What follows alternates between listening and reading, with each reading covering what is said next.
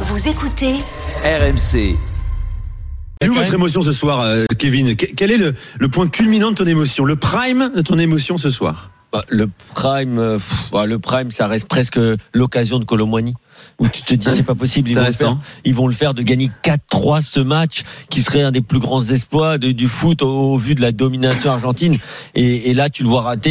Et, et- Ça aurait mais- été un troisième 4-3 d'affilée, hein, France-Argentine en mais Coupe du Monde. est, mais ce qui est complètement fou, c'est que je disais cette semaine euh, à la rédac que en fait avec Didier Deschamps et cette équipe de France depuis qu'il est sé- sélectionneur, il n'y a absolument rien de rationnel. Lorsqu'il gagne, ce n'est pas rationnel. Lorsqu'il perd, ce n'est pas rationnel. Encore plus rationnel. C'est c'est c'est ce que je disais en 2016, je suis au stade, un but de Eder, Mmh. Eder à la 109e, mais le mec Eder, on savait même pas qu'il était dans le groupe du Portugal. Là, La Suisse, la Suisse 3 pareil. 3-3. 3-1, 3-3. Tu, attends, 1-0 pour la Suisse, Ouais, presque 2-0. 2-0. Il rate le penalty. Oui. Du coup, tu mènes 3-1, tu fais 3-3, tu perds au péno. Mbappé, tu en mets science-fiction. 3 aujourd'hui. Ouais. Non, mais il faut de la science-fiction Oui, pour les sortir. Là, ensuite, euh, 2018, et, euh, et là, la Suisse. Et là, encore une fois, un truc normal, tu perds 2-0, t'as raté ta finale. Ouais. Bon, Normalement, t'acceptes. t'acceptes, voilà. Ouais, voilà, tu non, ils dessous. n'acceptent pas. Ouais. Eux, t'as un mec, Randall Ouais. Colomwani, t'es même pas sélectionné dans Ouais. l'équipe de France. Ouais. Tu rames non plus. Les mecs sont décisifs. Mbappé. Il t'emmène. Il a failli gagner 4-3. Ouais. Et finalement, tu finis par la perdre. Donc tu te dis que tu gagnes, que tu perdes. Franchement, c'est irrationnel. Moi- très très difficile à analyser. Ton émotion, Walid Moi, moi, en termes, je vais être sincère. Moi, je trouve que la défaite de l'équipe de France rend, euh, en fait, m'amène dans. Oh, un- attention à ce que tu vas dire. Non, mais je, mais dis ce que tu penses, on non, s'en mais, fout. non, mais, non, mais je vais dire ce que je pense. Moi, je trouve que la défaite de l'équipe de France et même le, le match de Kylian Mbappé, en fait, rend plus humain cette équipe. Je sais pas comment, je sais pas comment Ouais, je suis- vous. je suis non, mais je sais pas comment vous expliquer. C'est que pour moi, en fait, je suis dans un raisonnement où, comme la France 2006, par exemple, en fait, pour moi, la défaite ne définit pas tout.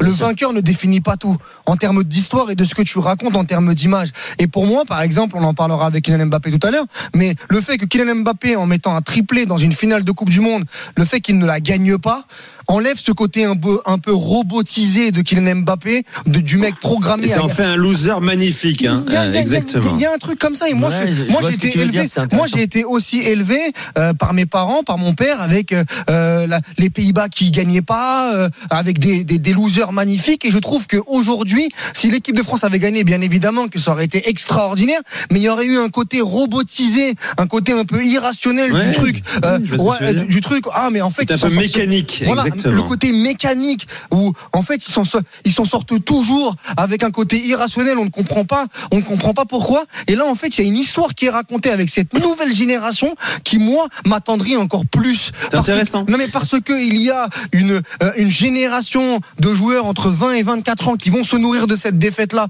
pour les prochaines années. Tu es en empathie avec cette équipe de France là. Exact, que je n'aurais peut-être pas eu s'il y- s'il y avait eu la victoire. J'aurais pris la victoire. Mais je vois ce que Oui, tu mais choisis quoi entre, entre l'empathie et la troisième étoile Non. Je crois que la question est vite répondue, Oui, mais, mon oui, mais cher fait. Nico, on est une émission de football. On essaye de parler de notre ressenti et de Oui, nos sentiments. t'as raison. Je te dis juste Je, que je comprends tout à fait ce que tu veux dire. s'il y avait eu la victoire, on aurait dit c'est exceptionnel, c'est all time, il n'y a pas de souci. Mais il y aurait une part de nous. Euh, qui aurait expliqué en disant mais comment en fait ils ont fait comment c'est possible j'étais sur les 80 premières minutes il- en fait il y a un truc qui dépasse le football le côté rationnel Oui, là il y a- avait là, qu'un il y a un truc- bah, il y a y une image Il y a une, Euh, il y a une forme de normalité. voilà il y a une forme de normalité mais mais une abnégation que cette équipe de France a Tu sais quoi, Walid, je vais dire une chose. Excuse-moi, je te coupe. Je crois que je vais retenir plus d'images de cette finale perdue par l'équipe de France que celle d'il y a 4 ans. mais, mais, mais oui Mais bien sûr. mais À oui terme. mais moi, mais moi je vais Je vais garder beaucoup plus de flashs, de souvenirs. Dans mon histoire je pense avoir France, plus de choses. Dans mon histoire avec l'équipe de France, la, la 2006, qui est une défaite euh, en termes de souvenirs, c'est beaucoup plus important que, de- que, que, que certaines victoires. Que 2018. Ou Non, mais que moi, bien évidemment, pour moi, Ah, 2006 est, est tu plus haut que 2018. Tu, tu, tu expérimentes un truc que moi j'ai vécu mais c'est- en, mais c'est moi, hein, c'est mon, en- mon football. en, en le seul. 98 par exemple, ce qui est assez dingue, hein, parce que 98, faut voir ce que ça représente. Alors moi, c'est un petit peu problématique parce que dès que tu es au travail, c'est pas tout à fait la même chose. Donc moi, j'ai déjà une vision très différente de plein de Français parce que j'étais au boulot et quand tu es au boulot, ben, c'est pas tout à fait la même chose. Je sais pas si c'est si c'est partagé par par Nico et les autres, mais bon, ça c'est une première chose. Mais malgré tout. Parce qu'aussi c'est lié à un moment où tu es un peu plus jeune et où tu es plus affecté par les émotions. C'est vrai que j'en parlais tout à l'heure, 82 et même 86, puisque c'est deux fois où la France ne gagne pas, pour moi, ce sont deux moments supérieurs, par exemple, à- à Exactement. 98. Alors que Tout à 98 fait. en France, c'est intouchable. Normalement, personne te dit Mais- 98. Et c'est pareil. Et, et, quatre- et d'ailleurs, au passage, je le dis, euh, pour les coupes du monde euh, qu'on a adoré, puisqu'on se demandait si celle-là était la, la, la- une, une des plus belles coupes du monde, une des finales.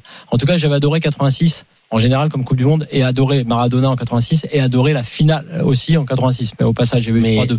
Et ju- juste un mot parce que j'ai pas dit mon prime. De, c'était Ah, ça ta vas-y, question? Oui, ton émotion, ton émotion. la- la D'ailleurs, après, j'élargirai sur la Coupe du Monde, Ouais, les gars. ouais, Vas-y. justement, juste sur la finale, euh, euh, l'égalisation de Mbappé. Parce que euh, parce que euh, là. le match est plié donc comme tu le dis enfin qu'on l'a tous Ouais, là, dit à c'est la 65e il y a le péno ça c'est une chose le péno mais le Mm. péno bon bah tu dis OK bon ils vont Ouais. peut-être faire 2-1 on sait pas et là derrière 50 Mbappé c'est une action d'abord incroyable qu'il initie avec Thuram Magnifique. et qu'il termine de manière incroyable. Et là, tu te dis, ah oui, d'accord, non, il n'y a pas que le tir au but, il n'y a pas que le mental, il y a toujours le talent, il y a le... et là, ouais, c'est fort. Parce que tu te dis même là qu'à 2-2, Ouais. tu sais pas si ça peut faire 3-2 Ouais. à l'envers avec Ça a la bien France failli, gagner raison. avant, avant 90 Non mais Mbappé, Mbappé, moi je le définirais sur ce mondial et j'ai ressenti ça aussi euh, contre la Pologne quand il met son doublé phénoménal. Euh, on a réagi ici, on s'est dit non non là c'est trop. On était super contents. Non là c'est trop Kylian. Là c'est c'est c'est inhumain ce que tu fais. C'est- Ouais. Ça dépasse l'entendement, Ouais, là, ça il- déplace le, le rationnel. C'est limite exagéré en fait ce que tu fais quoi. Ouais. Et ce qu'il fait ce soir euh, sur la, la reprise comme elle vient, euh, comme le dit la, la chanson, euh, c'est trop. Mark Landers, t'as raison. C'est euh, fou. Il manque, il manque le frère d'Eric à côté. C'est bon, c'est la catapulte infernale. Il me faisait vraiment penser.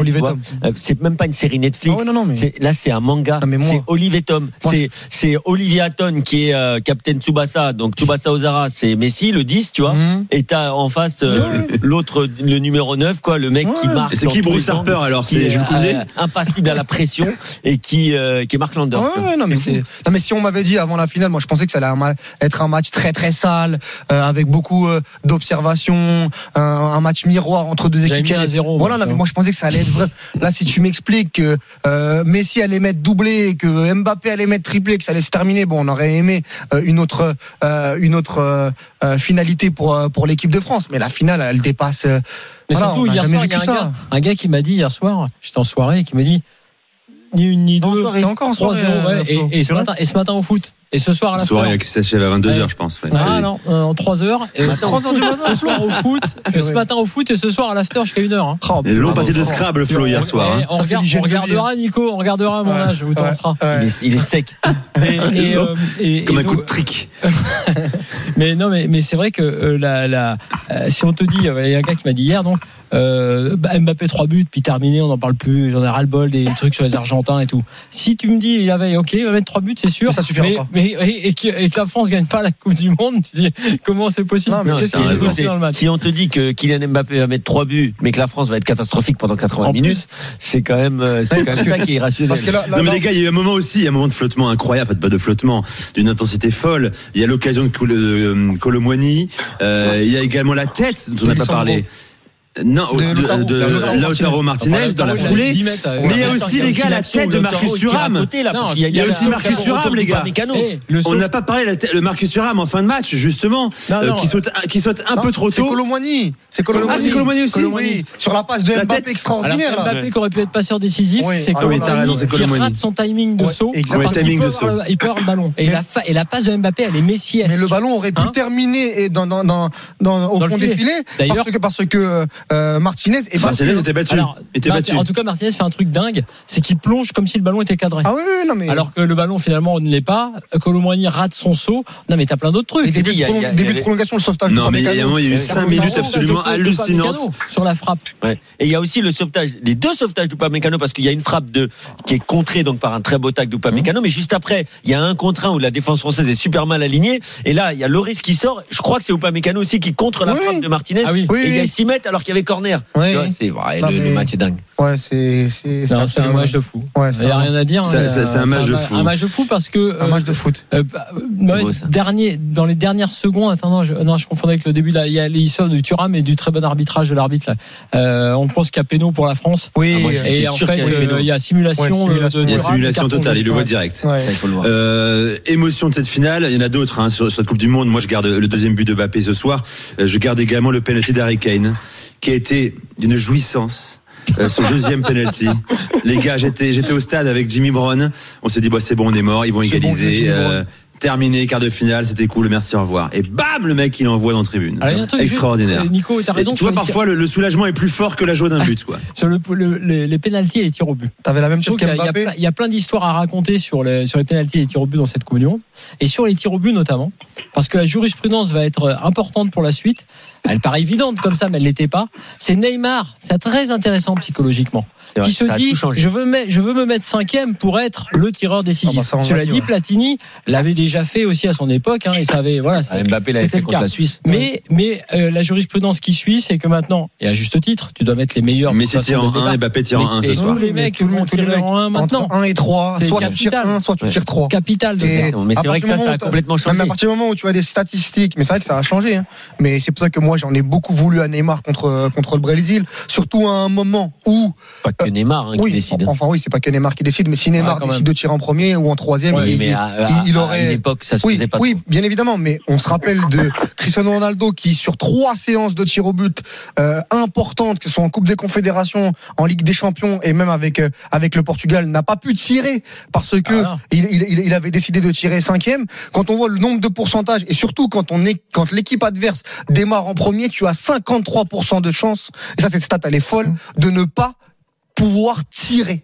Et quand tu es l'un des meilleurs euh, tireurs de pénalty au monde comme Neymar et Ouais, que tu viens de te faire égaliser, Troisième, c'est bien aussi. et oui, troisième c'est bien un ou trois. Et, Euh, ça veut dire beaucoup. euh, Et là, on lui a aussi. vu un Van Dijk qui a été tiré en premier pour les Pays-Bas. Bon, il l'a raté, mais on reprochera jamais à quelqu'un d'aller tirer en premier et Ouais. en prenant ses responsabilités. Et, et, et Walid, c'est intér- c'est intéressant aussi quand même sur la mentalité, ce que tu veux faire. Est-ce que tu es juste là dans l'efficacité pour dire on fait ce qu'il y a de mieux, ou Mhm. est-ce que tu es aussi un peu là pour la, Mais pour la brille? exactement, les caméras. Celui qui donne la, Attends, qui donne la parce que- victoire. Ouais. Attention parce que le, cinquième tireur, quand il est cinquième et que les Oui, neuf premiers ont marqué, le cinquième, il a intérêt d'être bon au penalty quand Ah même. oui, c'est T'as sûr. compris? Donc Oui. bon, Oui, mais ça peut aussi aller dans les deux sens, mais ta stat des 53%, elle est très intéressante.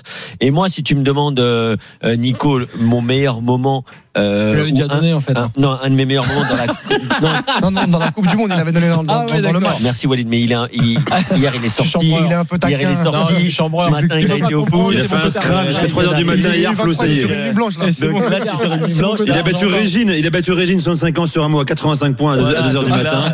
Là, là, il, est fatigué, euh, fait ou pas mécano Eh ben moi, je vais vous dire que mon meilleur moment dans la, un de mes meilleurs moments dans la Coupe du Monde, clairement, c'est justement ce Brésil-Croatie et le but de Neymar. Parce que je trouve que Ah oui. après sa blessure, après un match dantesque où les, les Croates n'ont rien lâché, j'ai cru aussi, comme tous les Brésiliens, que ça y est, ils allaient se qualifier et ça aurait été largement mérité au vu du match.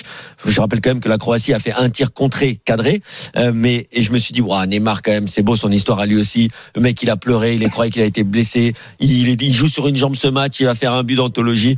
Et non, le football le rattrape quand même, et du coup les Brésiliens se qualifient pas. Moi, en termes d'émotion dans la Coupe du Monde, c'est après ce qui s'est passé ce soir, hein, parce qu'il n'y a pas de- il y a pas d'égal. Oui, oui, avant. Ça restera le parcours du Maroc et la séance de tir au but contre l'Espagne.